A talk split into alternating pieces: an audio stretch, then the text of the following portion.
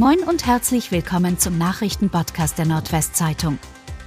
Heute ist Donnerstag, der 26. Januar. Und das sind die regionalen Themen.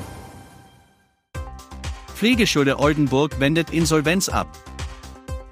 Die Schülerinnen und Schüler der evangelischen Pflegeschule Oldenburg können entspannt ihrer Prüfung entgegensehen. Das wirtschaftlich schwer angeschlagene evangelische Zentrum für Bildung in der Pflege ist gerettet. In einem Krisengespräch zwischen dem Vorstand der Pflegeschule, Schulleiterin Birgit Voss, Vertretern der Bank und dem Diakonischen Werk im Oldenburger Land konnte eine drohende Insolvenz abgewendet werden. Dies teilte am Mittwoch Diakonie-Vorstand Uwe K. Kollmann gegenüber unserer Redaktion mit. Finanziell ist die Pflegeschule laut Auskunft von Schulleiterin Birgit Voss durch rückläufige Schülerzahlen und damit entstandene Finanzierungslücken sowie zurückgegangene Einnahmen im Weiterbildungssektor während der Pandemie durch entfallene Präsenzveranstaltungen unter Druck geraten.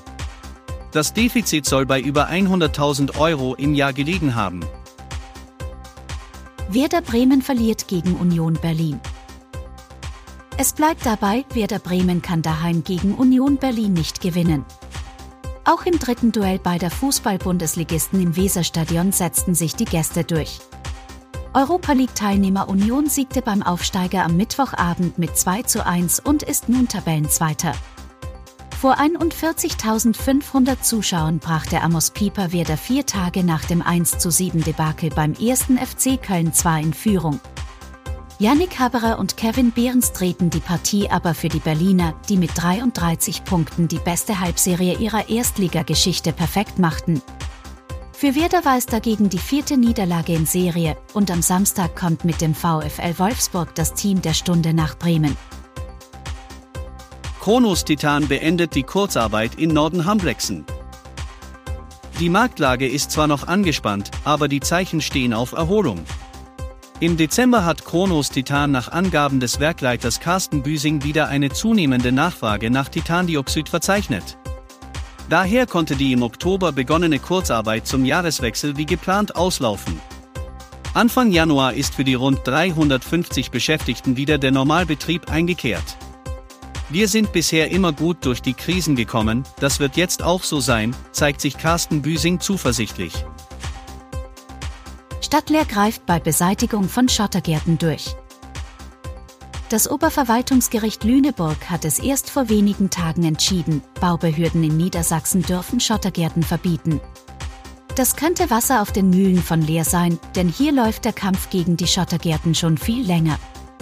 Seit dem Sommer kümmert sich ein eigens für diesen Job abgestellter Mitarbeiter ausschließlich darum, Steinwüsten aufzuspüren und die Grundstücksbesitzer dazu zu bringen, diese in blühende Gärten umzuwandeln, für mehr Artenschutz, für ein besseres Klima in der Stadt und schlussendlich für mehr Naturschutz.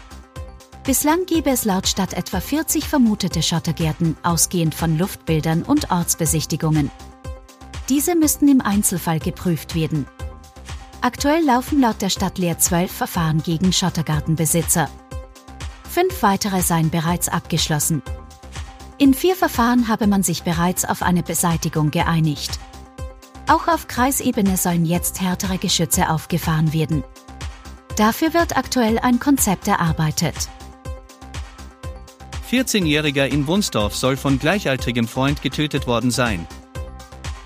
Eine ganze Nacht und einen Vormittag haben Einsatzkräfte in Wunsdorf bei Hannover nach einem vermissten 14-Jährigen gesucht.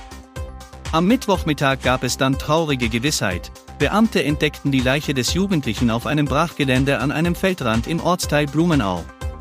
Im Rahmen der Ermittlungen habe ein gleichaltriger Freund des Jungen gegenüber der Polizei angegeben, diesen getötet und versteckt zu haben, teilten Polizei und Staatsanwaltschaft am Mittwoch mit. Der Junge war am Dienstag nach einer Verabredung nicht nach Hause zurückgekehrt. Zwei Tote und fünf Verletzte bei Messerattacke in Zug zwischen Hamburg und Kiel.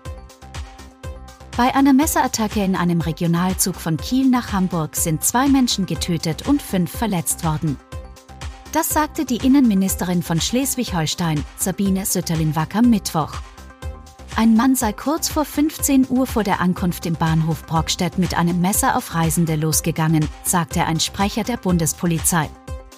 Polizisten hätten den Mann kurz darauf in Brockstedt festgenommen. Die Hintergründe seien noch unklar. Der Bahnhof wurde für die polizeilichen Maßnahmen gesperrt. Und das waren die regionalen Themen des Tages. Bis morgen.